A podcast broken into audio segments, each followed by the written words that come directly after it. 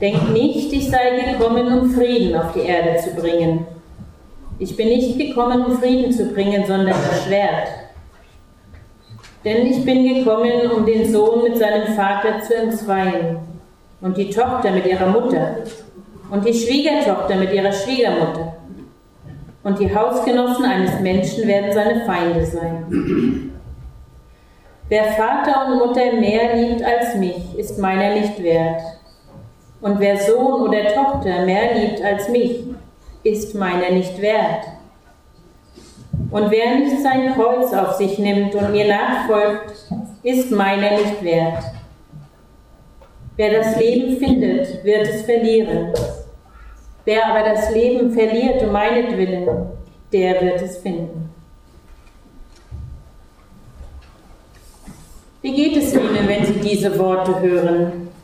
Sind Sie ratlos, was die in der Bibel zu suchen haben? Oder unangenehm berührt? Ärgerlich? Oder gespannt? Wir kommen nicht drum herum. Es ist Jesus, der diese Worte spricht. Derselbe Jesus, der seinem Volk als Friedensbringer verheißen ist. Und bei dessen Geburt die Engel gesungen haben, Ehre sei Gott und Frieden auf Erden. Und der dann später seinen Jüngern sagt, meinen Frieden gebe ich euch. Und dann so ein Text. Das sagt er auch. Und auch wenn uns das nicht auf Anhieb gefällt, wir wollen den Text ganz ernst nehmen. Also müssen wir ihn genauer anschauen. Sie haben ihn ja auch abgedruckt und merken vielleicht, dass er voller Gegensätze ist. Ich habe drei Gegensatzpaare gefunden. Da heißt es gleich in Vers 34, ich bin nicht gekommen, Frieden zu bringen, sondern das Schwert. Und deshalb habe ich mal ein Schwert mitgebracht, um zu, zeigen, dass es hier ganz ernsthaft zur Sache geht. Das hier ist nämlich ein ernsthaftes Schwert. Groß und schwer. Und wenn und wenn das Schwert, von dem die Rede ist, so groß und ernsthaft ist, vielleicht ist dann der Friede auch was Großes und Ernsthaftes. Vielleicht mehr, als wir gemeinhin glauben. Wir sagen ja so leicht, dass Jesus Frieden für uns gemacht hat mit Gott. So steht es auch in der Bibel, zum Beispiel im Kolosserbrief.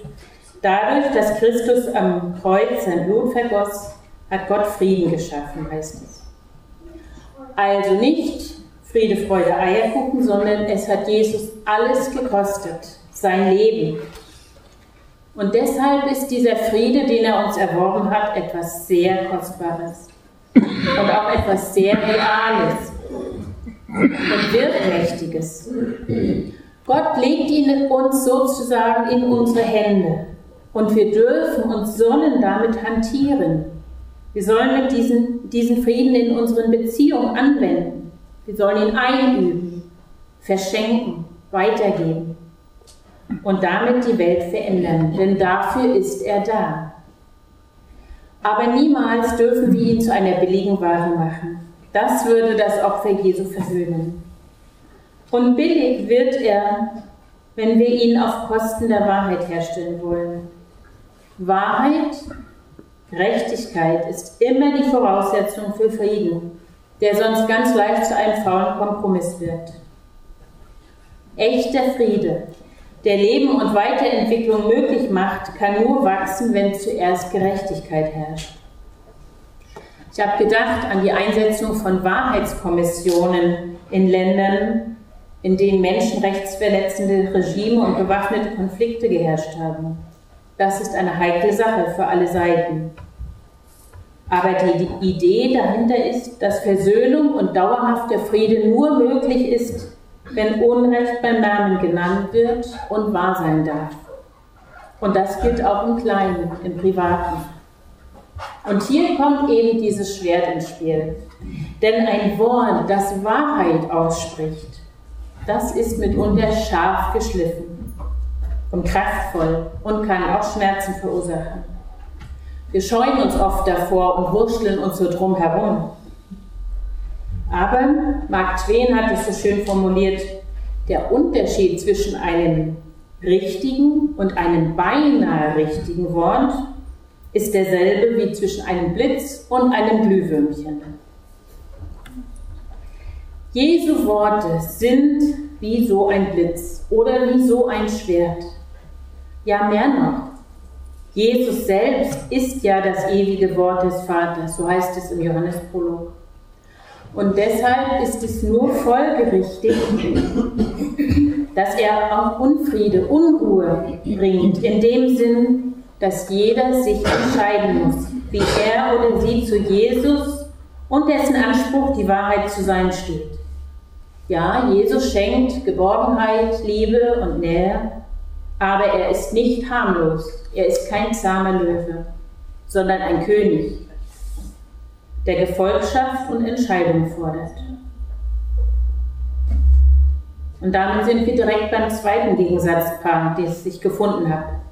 Da steht nämlich in den nächsten Versen, wer Vater und Mutter mehr liebt als mich, ist meiner nicht wert.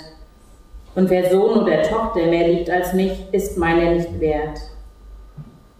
Das Gegensatzpaar ist hier nicht nur Vater und Sohn und Tochter und Mutter, sondern Mensch, geliebter, naher Mensch auf der einen Seite und Jesus. Das ist heftig.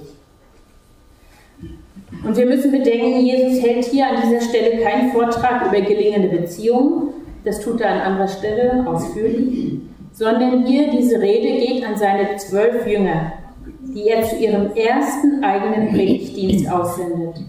Und er spricht darüber, was das für Konsequenzen haben kann. Er redet von Nachfolge. Und er sagt auch nicht, ihr dürft euren Vater und eure Mutter nicht lieb haben oder ihr dürft eure Kinder nicht lieb haben, sondern er sagt, ihr dürft sie nicht mehr lieben als mich. Er sagt ganz klar, ich, Jesus, stehe an erster Stelle. Da kann man schon mal die Luft anhalten. Das ist doch vermessen. Und es stimmt, wenn Jesus nichts weiter wäre als ein guter Mensch, der uns vor 2000 Jahren ein leuchtendes Beispiel gegeben hat, wie man leben kann, dann ist das größenwahnsinnig, was er hier sagt. Aber wenn Jesus Mensch und Gott ist, dann darf er das fordern. Ja, dann muss er das sogar fordern, weil nur das die Ordnung in unser Leben hineinbringt. Damit bringt er eine heilsame Ordnung zurück in unsere so verworrenen und kranken Beziehungen. Es geht um die erste Liebe, oder? Um den ersten Knopf, der ins erste Knopfloch muss. Sonst wird alles schief. Wie bei diesem Mann. Also erster Knopf ins erste Knopfloch heißt Jesus first. Aber die spannende Frage ist natürlich, was bedeutet das denn konkret, Jesus mehr zu lieben als Mensch? Ich denke, wer in einem islamisch geprägten Land lebt oder gelebt hat, wie unsere Freunde ähm, aus dem Iran oder Syrien, der weiß ganz genau, was das bedeutet, wenn der neu gewonnene Glaube an Jesus Entzweiung bringt in die Familie und dass das schwere Konsequenzen haben kann. Und eigentlich hatte ich gedacht, müssten wir Sie nach vorne bitten und uns erzählen lassen, wie sich das anfühlt und wie dann Hingabe gelebt werden kann. Aber die Frage stellt sich ja auch bei uns. Wo wird bei uns hier heute deutlich, dass wir Jesus nachfolgen, dass wir seine Jünger und Jüngerinnen sind? Indem wir tun, was er sagt, ihm gehorchen. Oje, das ist auch so ein schweres Wort. Aber es will so viel sagen wie erst einmal horchen, auf dem Hören leben. Daher kommt das Wort gehorchen. Wir glauben ja, dass Jesus spricht, auch heute noch. Und er hat viele Möglichkeiten, uns was zu sagen. Was wir brauchen, ist Aufmerksamkeit und Stillhalten, um ihn auch zu hören. Und wenn wir einüben, ihn mehr zu hören als Menschen, mehr auf ihn zu achten als auf Menschen, dann werden von ganz allein Situationen entstehen, in denen wir uns entscheiden müssen, wem unsere erste Liebe gilt. Kommen wir zum letzten Gegensatzpaar. Wer das Leben findet, wird es verlieren. Wer aber das Leben um meinetwillen verliert, wird es finden. Da habe ich so ein kleines, winziges Schlüsselbund mitgebracht. Das kann man verlieren und wenn es gut geht, findet man es wieder. Aber hier geht es nicht um einen Schlüsselbund oder ein Ding, irgendein Ding, was man verliert, sondern um uns selbst, um unser Leben. Und die Frage ist ernst. Was muss ich tun, um mein Leben zu gewinnen? Um ein gelingendes Leben zu haben, letztlich auch, um glücklich zu sein? Und die Antwort ist ganz paradox. Loslassen. In einer Bibelübersetzung fand ich, wer sich an sein Leben klammert, wird es verlieren. Und Klaus Berger übersetzt, wer sich selbst als Ziel betrachtet, der wird sich verfehlen. Loslassen ist wohl die schwerste Lektion im Leben, weil es immer ein Stück Sterben ist. In meinem persönlichen Leben habe ich viel loslassen müssen. Den Wunsch zu studieren zum Beispiel, Teil meiner Gesundheit, den Traum von einer großen Familie, Pläne. Das war mit Kampf und Schmerz und Tränen verbunden. Vielleicht kennen Sie das auch. Aber wir haben die Verheißung, dass unser Leben in der Nachfolge fruchtbar werden kann, egal wie die Umstände sind. Und das geht nicht, indem wir uns an das, von dem wir uns Erfolg versprechen, klammern und uns noch mehr anstrengen, sondern indem wir loslassen. Immer wieder loslassen. Das hat mit Vertrauen zu tun. Eigentlich wissen wir doch, wer das, was wir loslassen, auffängt wir kennen doch die guten Hände, in die es fällt. Und letztlich ist auch das Sterben ein großes Loslassen. Wohl dem, der es schon im Kleinen geübt hat. Jetzt wissen wir, was ein großes Schwert, ein schief geknöpfter Mantel und so ein kleines Schlüsselbund miteinander zu tun haben. Sie wollen uns ermutigen, ein, zu einem Leben in der Nachfolge, in unserem ganz konkreten Alltag. Übrigens, Jesus hat versprochen, dass ein Leben in der Nachfolge Frucht bringt. Frucht ist nicht das gleiche wie Erfolg. Erfolg ist nichts Schlechtes. Ich habe auch gern Erfolg. Aber Frucht macht satt.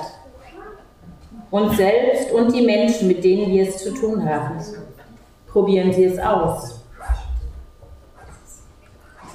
Und der Friede Gottes, der höher ist als all unsere menschliche Vernunft, der stärke und bewahre unsere Herzen und Sinne in Jesus Christus, unserem Herrn. Amen.